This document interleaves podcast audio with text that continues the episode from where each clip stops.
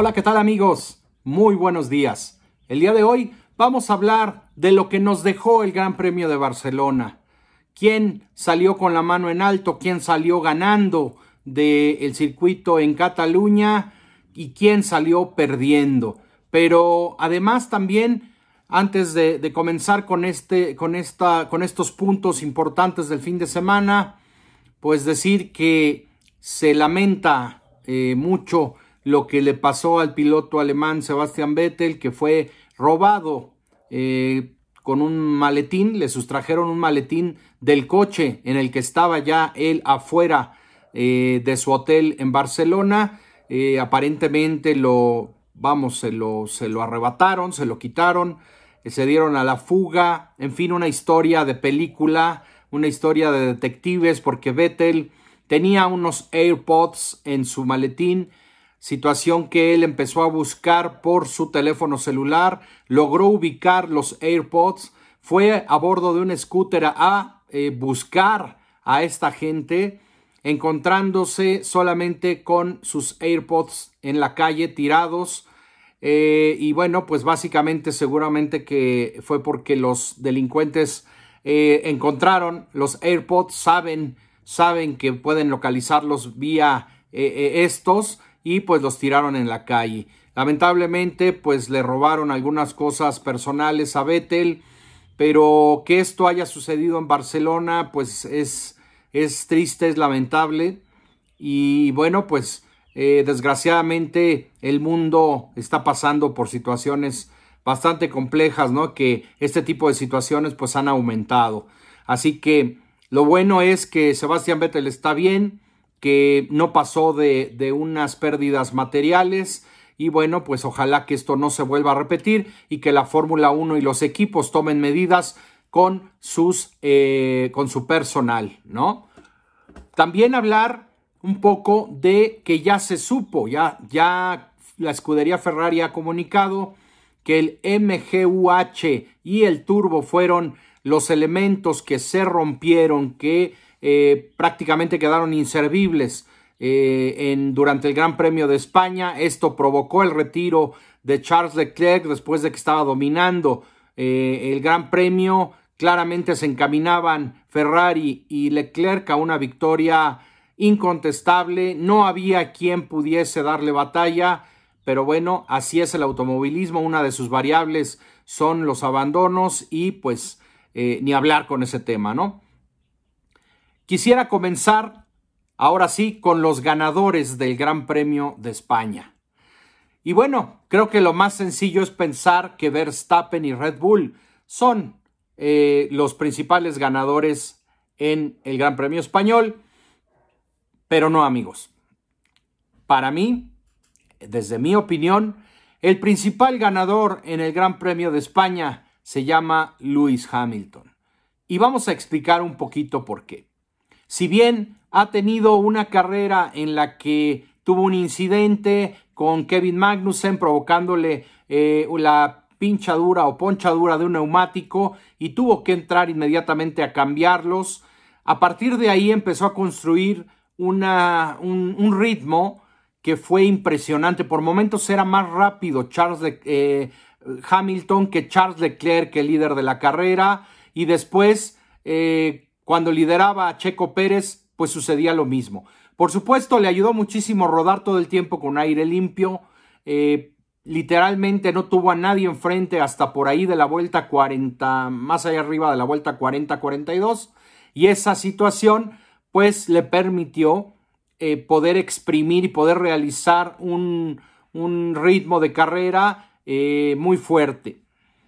Pero aquí la situación es que marcó Lewis Hamilton una serie de vueltas que lo ponen, lo ponen y al final de este video lo vamos, lo vamos a, entender de mejor manera.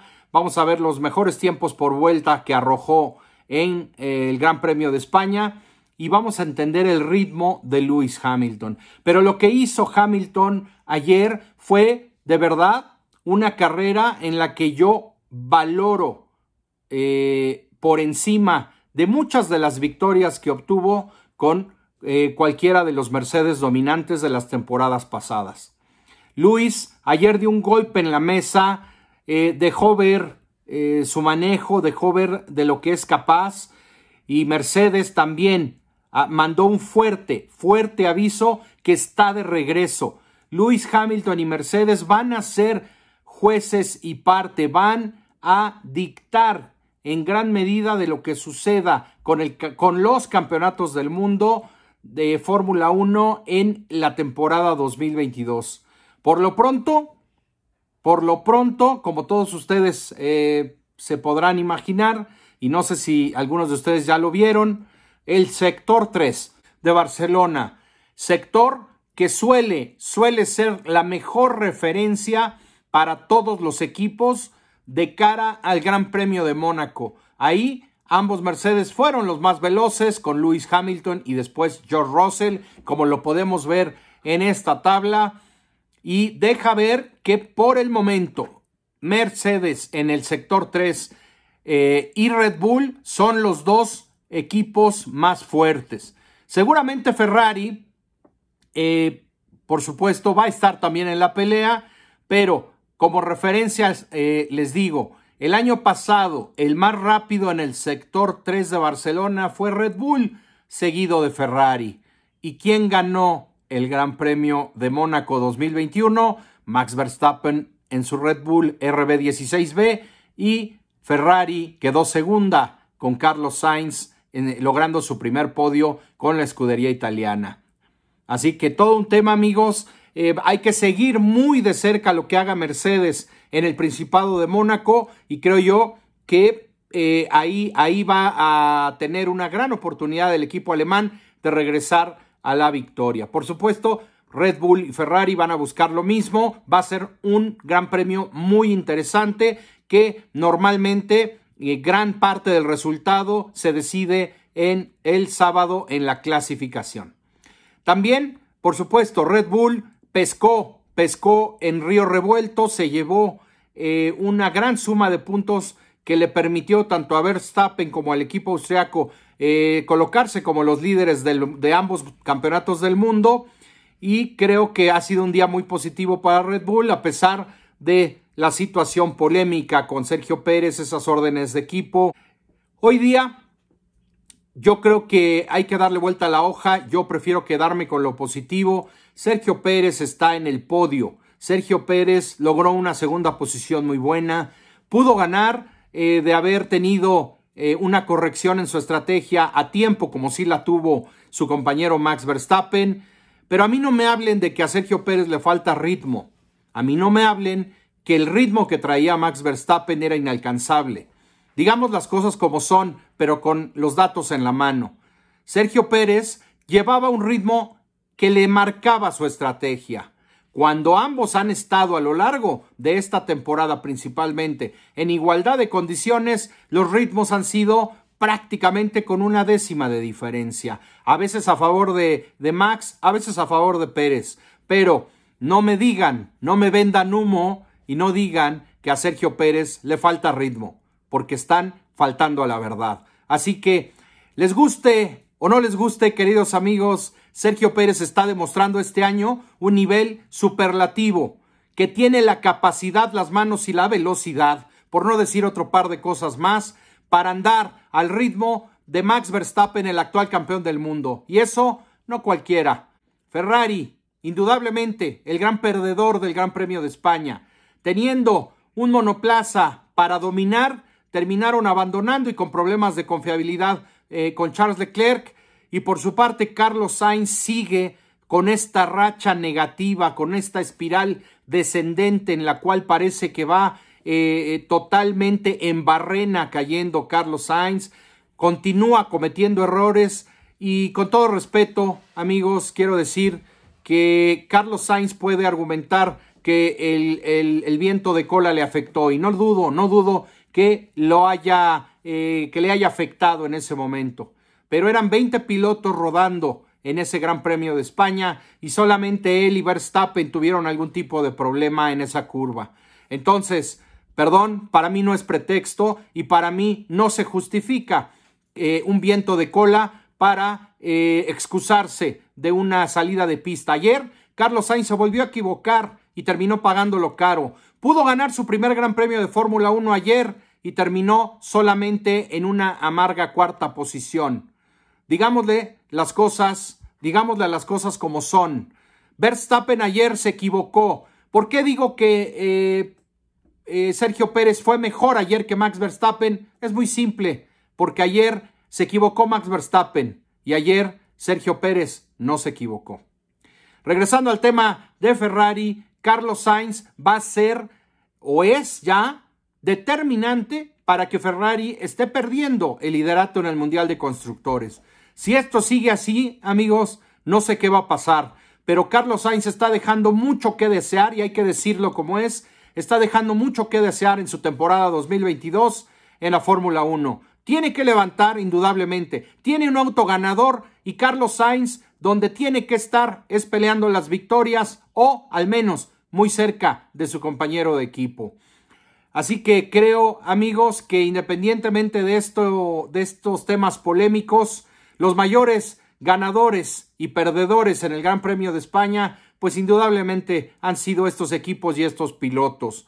Por supuesto, hubo algunos otros que terminaron eh, un poco más lejos de lo que se esperaba. Fernando Alonso, a pesar de hacer una gran remontada y terminar en la novena posición, siguió sabiendo a poco su, eh, su resultado en el Gran Premio de España y eh, sobre todo porque Esteban Ocon sigue, sigue terminando delante de él. Y otra estrella, la estrella para mí, o una de las estrellas del fin de semana también fue George Russell. Hizo una gran carrera para mí, eh, luchando vuelta a vuelta con diversos pilotos, haciendo y rindiendo, creo yo, a veces por encima del rendimiento natural de su W13 y creo que George Russell eh, sigue sumando puntos, sigue terminando delante de Lewis Hamilton. Y eso, eso nos, nos dice que tenemos a un piloto que estoy convencido va a estar eh, siendo protagonista en la Fórmula 1 en las próximas temporadas.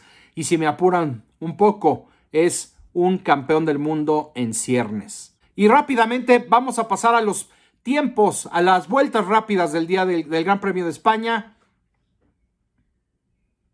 Y ahora vamos a pasar a los tiempos, los mejores tiempos del Gran Premio de España. Y como pueden ver, Sergio Pérez se llevó la vuelta más rápida eh, con un minuto 24 segundos, 108 milésimas. Le siguió el par de Mercedes, Lewis Hamilton con 1.24.253 eh, a 145 milésimas. George Russell con 500, a 528 milésimas. Max Verstappen a un segundo y 348 milésimas. Después siguió Lando Norris, Esteban Ocon, Carlos Sainz Jr., que para mí, eh, bueno, evidentemente terminó muy abajo. Él señala que el auto se dañó en esta salida de pista y que nunca pudo recuperar el 100% del rendimiento de su monoplaza. Y bueno, aquí les voy a dejar esta tabla que, eh, bueno, pues evidentemente influyó mucho el tema de los neumáticos blandos al final del Gran Premio. Ahí los varios pilotos pudieron marcar una serie de vueltas rápidas que alteró de cierta manera estas tablas, pero bueno, siempre es interesante revisarlas. Las vueltas rápidas ideales, Lewis Hamilton, George Russell, Sergio Pérez, Max Verstappen, Lando Norris y Carlos Sainz Jr. Vea nada más el par de Mercedes liderando las vueltas rápidas ideales del Gran Premio de España, eh, con una diferencia Hamilton de 150, 159 milésimas sobre George Russell y Sergio Pérez a 348 milésimas.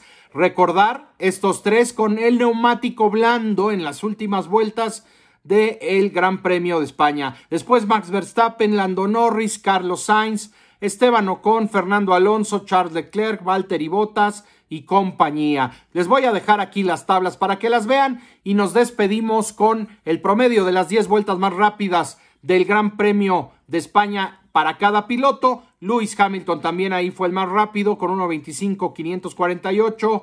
Sergio Pérez el segundo promedio más rápido a 187 milésimas. Max Verstappen a 557 milésimas y George Russell a 654 milésimas.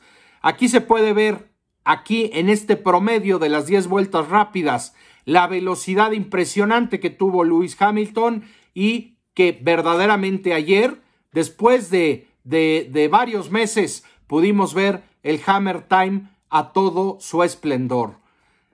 Sin más por el momento, amigos, me despido. Los invito a que se suscriban al canal y a que por favor nos dejen sus comentarios y sus likes, que son muy importantes para la visibilidad de este canal. Nos vemos a la próxima.